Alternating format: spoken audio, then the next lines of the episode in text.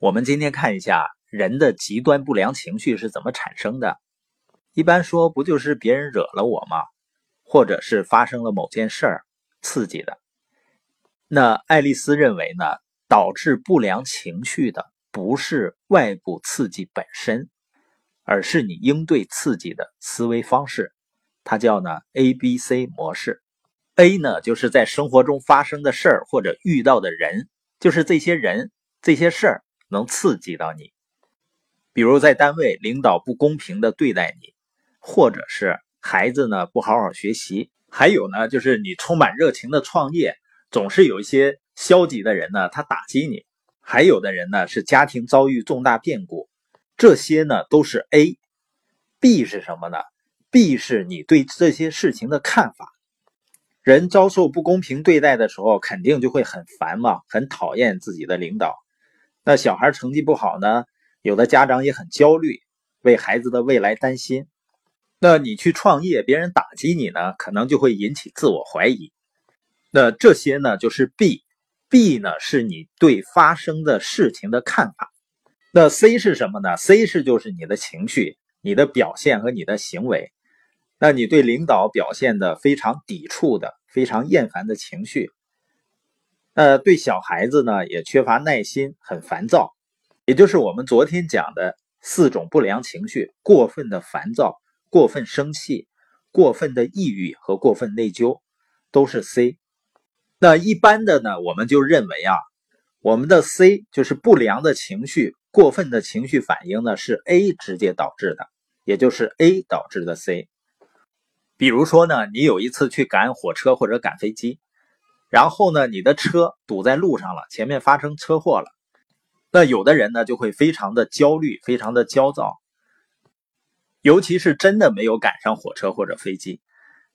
有的人就会特别抱怨，说这一天呢都给毁了，好像是因为堵车这件事儿导致了你一天的心情不好。那表面上看是这样的，其实真相不是。真相是什么呢？是你对堵车这件事情的反应，也就是 B，导致了你的 C，也就是你的情绪和行为。因为也有的人呢，他不会情绪很低落或者很生气。因为堵车这件事呢，是谁都无法决定的或无法预料的，所以呢，他会悠哉悠哉的去看看书啊，或者打打电话呀。那没赶上火车或者飞机呢，就想办法积极的补救，而不会让这些不可控的事情去影响到自己的情绪。所以呢，你的情绪不是 A 直接导致的，而是 B 你的看法导致的。当你对一件事有不同的看法的时候，你对这件事情的反应、最终的感受和行为会完全不一样。爱丽丝呢，她举个例子，就是美国花式篮球啊，正在打得很热闹的时候，有两个球员呢就开始装模作样的吵架。这时，其中一个球员呢，把一盆水泼到另外的一个球员的脸上。然后呢，另外的一个球员就拎着一个桶，桶里面也不知道什么东西，然后追那个球员，然后他们打到了观众席上。拎桶那个球员呢，就摆开架势要往出泼那个桶。这时，观众席上的孩子们恰好证实了 B 导致 C 这一点。我们来看孩子们的反应，孩子们出现两种完全不同的反应。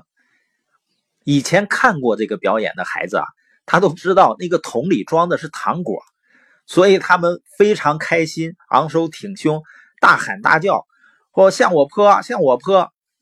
而没见过这个场面的孩子呢，吓得钻到别人的后面。这个例子呢，就是 A 是一样的场景，因为 B 的不同，也就是看法的不同，导致了截然不同的感受和行为。